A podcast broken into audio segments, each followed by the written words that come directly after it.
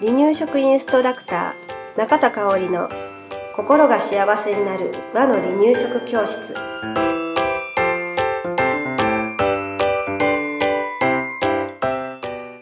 第78回です。番組アシスタントの山本智子です。今日もよろしくお願いします。はいよろしくお願いしますえー、もうすぐうん、クリスマスうん、やってきますね。うん。うん。ワクワクしますね。ワクワクしますね。ね、うん。はい。赤ちゃんが生まれたらもうね、ご両親とも、ああ、どんなプレゼントしよう、どんなクリスマス会にしようみたいな感じでうん。思われてる家庭も多いんではないかなと思います。うん。で、クリスマスといえば、うんクリスマスケーキうん。がやってきますが、はい。さて赤ちゃんはクリスマスケーキ食べてもいいのかな？っていう。うん。ところでちょっと悩んでしまうなるほどね。かもしれない。うん、そうやね。うん。うん。うん。まあ、私実を言うと、うん。息子のケーキデビューはクリスマスケーキだったかな？うんうん。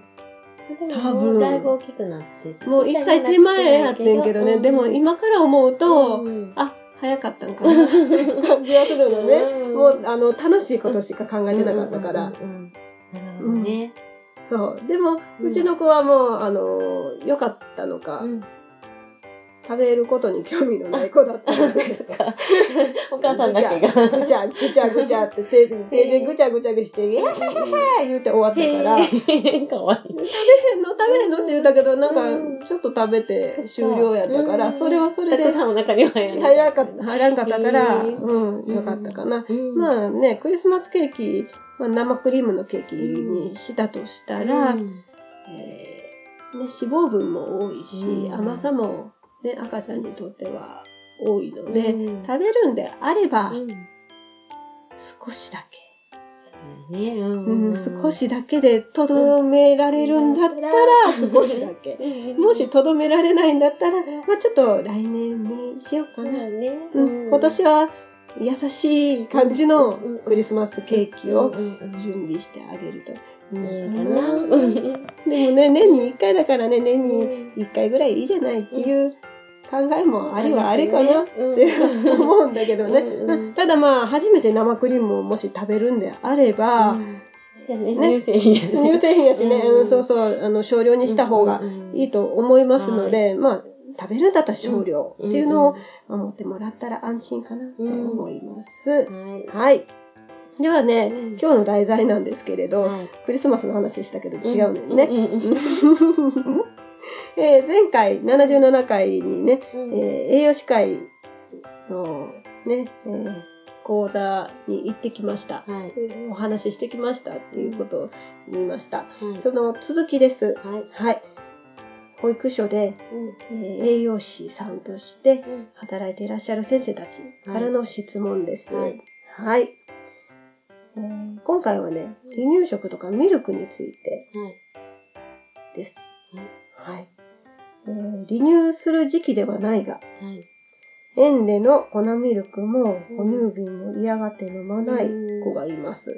うん。うん、保育園での栄養不足が心配です。どう対処すればよいですか、いるいるね。うん。うん、すごく心配。ううん。ん、これまだ奈良市保育の時だったら、うん。2時間3時間ぐらいでお母さんがね、うん。帰ってきてくれる可能性はあるんだけれど、ねなかなか飲まない子はうん時間が伸ばせないうんかったりするよね。ね奈良市がねうんうん。だからといってお母さんの仕事は待ってくれないので、うんね、ここまでに働かなきゃいけないっていうラインがあったりするので、はいとても難しい問題になってきます。飲まないけれど一日保育になってしまったっていう場合もあります。はいうんあるようね。んあるね。ね。保育士も辛いよね。保育士も本当に辛いんですよね、これね。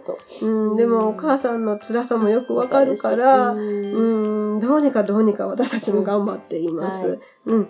こういった、まあ、保育所ではよくあるお話なんですが、はい。まあ、この質問者さんのお赤ちゃん、あの、園にいらっしゃる赤ちゃんが何ヶ月なのかがちょっとわからなかったんですけれど、これ事前アンケートだったんではいね。で、状況もわかりにくかったんですね。この質問だけでは。はいうん。おそらくうん母乳で育ってきた子なんでしょうね。うんが多いかな。うんなんかね、うん離れてうん。過ごすことになった時にうん子供もダメなうん、そうそうそうそう。母乳で育ってきた子うん。でしょう。はい。うん。まあ、そういった子は、うんまあ哺乳瓶で粉ミルクをを飲むという努力は毎日私たち保育士は、あの、ね、はい。少しの時間でも慣れるためのうん習慣づけをします。はでもやっぱり嫌がります。うんっうんてなるとうん、まあ、スプーン一さじずつ飲ましたこととか、ねね、あるよね。うん。そうそうそう。うん。スプーンで一さじ一さじゆっくりゆっくりうん。飲むうん。っていうことをしたりとか、はいストロー、まあうん。多分ね、ストローチューって吸うことはしないから、こう、チャプンとつけて。じゃあ、つけてわかる、やったらわかるでしょ？指で止めて。指で止めて、うん。そしたらね、うん。あの、ストローの先っぽにミミルクが溜まりますよね。うんそれをお口にチュッてさ、うん流し込んであげうんるとか、ちっちゃいちっちゃいスポイドを買ってきて、うんスポイドで飲ました子もいました、私。ね。うん。お薬用のやつとかあそうそうそうそうそうあるね赤ちゃんあのスプーン。あのーあれ割とうん。うん。ちょっと口に入ってチュッて吐いてくれるか、ら、あのー飲ませやすかったです。うんうん。っていうような努力をうん味になれるっていうところなのかな。うん。してみましょう。うん。で、まあ、同時進行でねうん、哺乳瓶になれるっていうこともしていってるうちに、はい。なんかね、赤ちゃんがふと諦める時が、ね、ね、ここではこれを飲むんだっていうのそうそうそう。はね、ちゃんと理解。うん、そうそうそう、もう諦めると言ったらちょっとかわいそうなんだけれど、もうあの、あ、ここにはお母さんのうん、おっぱいはないんだっていうことをちゃんと理解してくれて、えー飲み出す子が多いですね。大半そうかな。大半そうかなもうね、うん諦めずにやっていったら。うん。かたくなに飲まないかは飲まないけどねまあ。なんかそのうちに離乳食が完了してしまったみたいな子も中にはいるんですけれど、うんうん。えーそんな感じでね、うんえーちょっとずつちょっとずつからの努力うんをしています。はい。はい。で、まあその上でね、チェック項目がいくつかあると思うんですね。はい。えー保育所で離乳食ちゃんと食べれているかっていうこと。あと、水分、うん。湯冷ましだったりうん、麦茶だったりね、うんが取れているかということ。はい。あとね、うん、家庭では離乳食、母乳をしっかりと取れているかということを聞いてみてください。うんで、その子の成長曲線はどうかんんですね。はい。えーあと、保育士さん、うん栄養士さんと家庭との連携はきっちりと取れてるか。うんここ重要だと思います。うん。うん保育所が相談できる専門家はいるのかどうか。はい。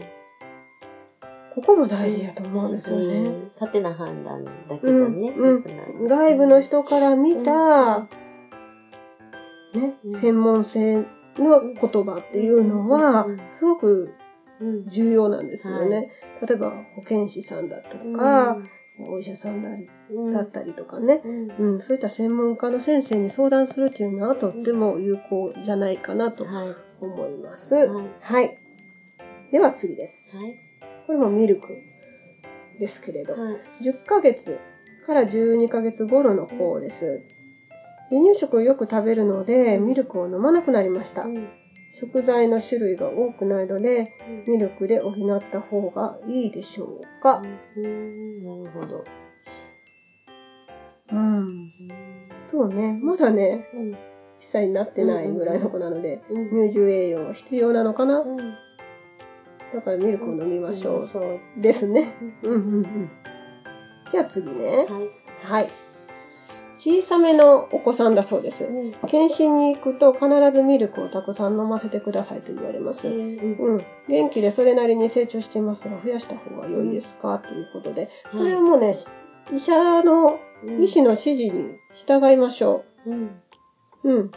で、他の専門家、先ほども言いましたけど、保健師さんなどの専門家にも相談して、具体的に、聞くのはね、具体的にどの程度、うん。どれぐらいの期間、うん。どんな目安で増やしていけばいいのかっていうのをあーはっきりさせること。うん、増やしてって増やしてってぼやんって言われても、ね。うん。それが多分、うん質問になるよね。うん。増やす。うん、増やすって言われても、え、うん。じゃあ今まで、例えば、離乳食だと100飲んでたけど、うん？?200 飲まなあかんうんの？とか、そこもわからないでしょ？うんだから、どのタイミングでうん増やすのかとかね。うんうん。あのご飯とご飯の間に増やすのか、それともご飯の後に増やすのかとか、、なんかそういったこともね、あの、わからないことを全部質問攻めしてみてください。うん。うん。だから、どれぐらい体重が増えたらもうやめてもいいのかとかもね。確かにね、ねそれだけ大きいってね。ね。うんうんうんうん。そうそう。もう体質的に細い子は細いしね。ね。で、食事量、それは、なんていうかな、自分でもこれでいっぱいっていう、なんか、それぞれに、なんかあるのかな、うん。本能的な、なんかそうそう。か感じるときを。あるよね。ね。あの、ちゃんと子供は自分の食事量って分かってる気がしない？なんかね、うん。そう。うん、感じます。そよく食べても、本当に、うん。あの、細い子は細いし、うね、なんか本当に一概には言えない質問だなと思ったので、まあまあまあ、あの、よくその子を見てくれてるお医者さんの指示に従うのが一番かなと思います。はい。はい。では次ですね。はい。7ヶ月から8ヶ月頃、食べている時に口の中に指を入れてしまいます。保育士は手を入れないようにしていますが、それでいいのでしょうか？どう思う？ああ。でも、お口に入ってるものをこここ、多分う、、ね、入れスプーンで入れて、その後にカーフェいるね。うん。そんななんか強くやめさすことをしないかな。私もそう思う。ん。多分そう、それも疑問を読まはったのかな、この栄養士さんは。その姿を見てね。そうそうそう、え別に止めなくていいんじゃないってそう思ったんやと思います。うん私もそれでいいと思います。あの、食べる前にしっかりときれいに手洗って、清潔な手やったら、うん、問題ないしね。ううんん。で、多分ね、口の中に手入れて、食べ物を楽しんでるんやと思うんだけどな。うん。確かめてね。うん。確かめてね。うんこれは何だなんじゃない指の感感触とかかな。そうそうそうそう。これが本当に遊びになってきたらまた問題が変わってくるかもしれんけど。な遊びじゃなさそうな感じうん。ね。遊び食べしてる感じじゃないよね。そううん。い。ろん。なこと確認してるん。やと思うん。で、うん。まあまあそこまで気にしなくてもうん。いいかな。はい。はい。で、保育士さん。に言ってください。うん。そこですね。はい。は。はいい。じゃあね、今日最後の質問です。はい。もぐもぐ期ぐらいの子でうん、胃の大きさが小さい子、うん中期くらいの子ですね。うん食事を食べるとミルクが進まず、うん。ミルクを先に出すと食事がいまいち進まず。よくかなと思います。ミルク飲んじゃうとね、ボンボンなるもんね。そうそうう、んこんな時は、うん。いたよね、こういう子ね。いるよね。ね、いるよね。どうしてました？ともこさんの場合。あ、でもミルクを先に出すことはまずしないかな。うーん。そう、すごい難しいなと思うけどね。食を食べ、食事をちゃんと食べてたら、ミルクが進まなくても、その、あまりにも飲まなかったらちょっと食事。全然飲まないってことなのかうんな。食事を飲んだ、あ食べたらね。まあ、中期やかか。ら、まだね、乳児栄養が半分以上を占めてる時期なんですね。うんっていうことを考えると、ミルクは必要だと。うんだけど食事も食べてほしいと。うんうんうん練習をするってことね。うんうんうんうん。そう。なると、うんうんただ食事の量をちょっと加減して、ちょっと減らしめにすするる。かな？で、ミルクををしっかり飲んでもらうっていう方法もあるだろうし、離乳食の後のミルクをちょっと時間空けて飲んでみるとか。あ、なるほどね。消化してから。そうそうそうそうそう。うんうん、あのー例えば11時とか11時半ぐらいに離乳食キノコ食べるかな。うん食べたら、えー食べ終わってから30分後ぐらいにミルクを飲んでみる。で、そのまま寝てしまうみたいな。うんうんうんそんな流れでもいいののかなって思ったんだけど。ちゃんと栄養も取れてて。うん、うん、うん、あ、これもね、一概に言われへんからね。で家庭では母乳を飲んでるっていうお話だったので、ミルク自体がそこまで好きじゃないのかもしれないしね。うん。あとは給食にちょっとミルクを使ってみるとかね。粉ミルクをね。うん。っていう方法もあるんだけど、それも毎毎日は無理やからね。味がね、やっぱり。っていうのが大事なんですね。うん、そうね。うん。いろんな方法を試してみてください。はい。はい。じゃあ今日はこれでおしまいです。はい。ありがとうございました。はい。ありがとうございました。離乳食インストラクター協会では、離乳食の基本と和の離乳食の美味しさを学べる離乳食インストラクター協会2級1級講座を東京、名古屋、兵庫を中心に行っております。2017年2月から2級通信講座が始まります。ご興味のある方は、離乳食インストラクター協会2級通信講座で検索してくださいね。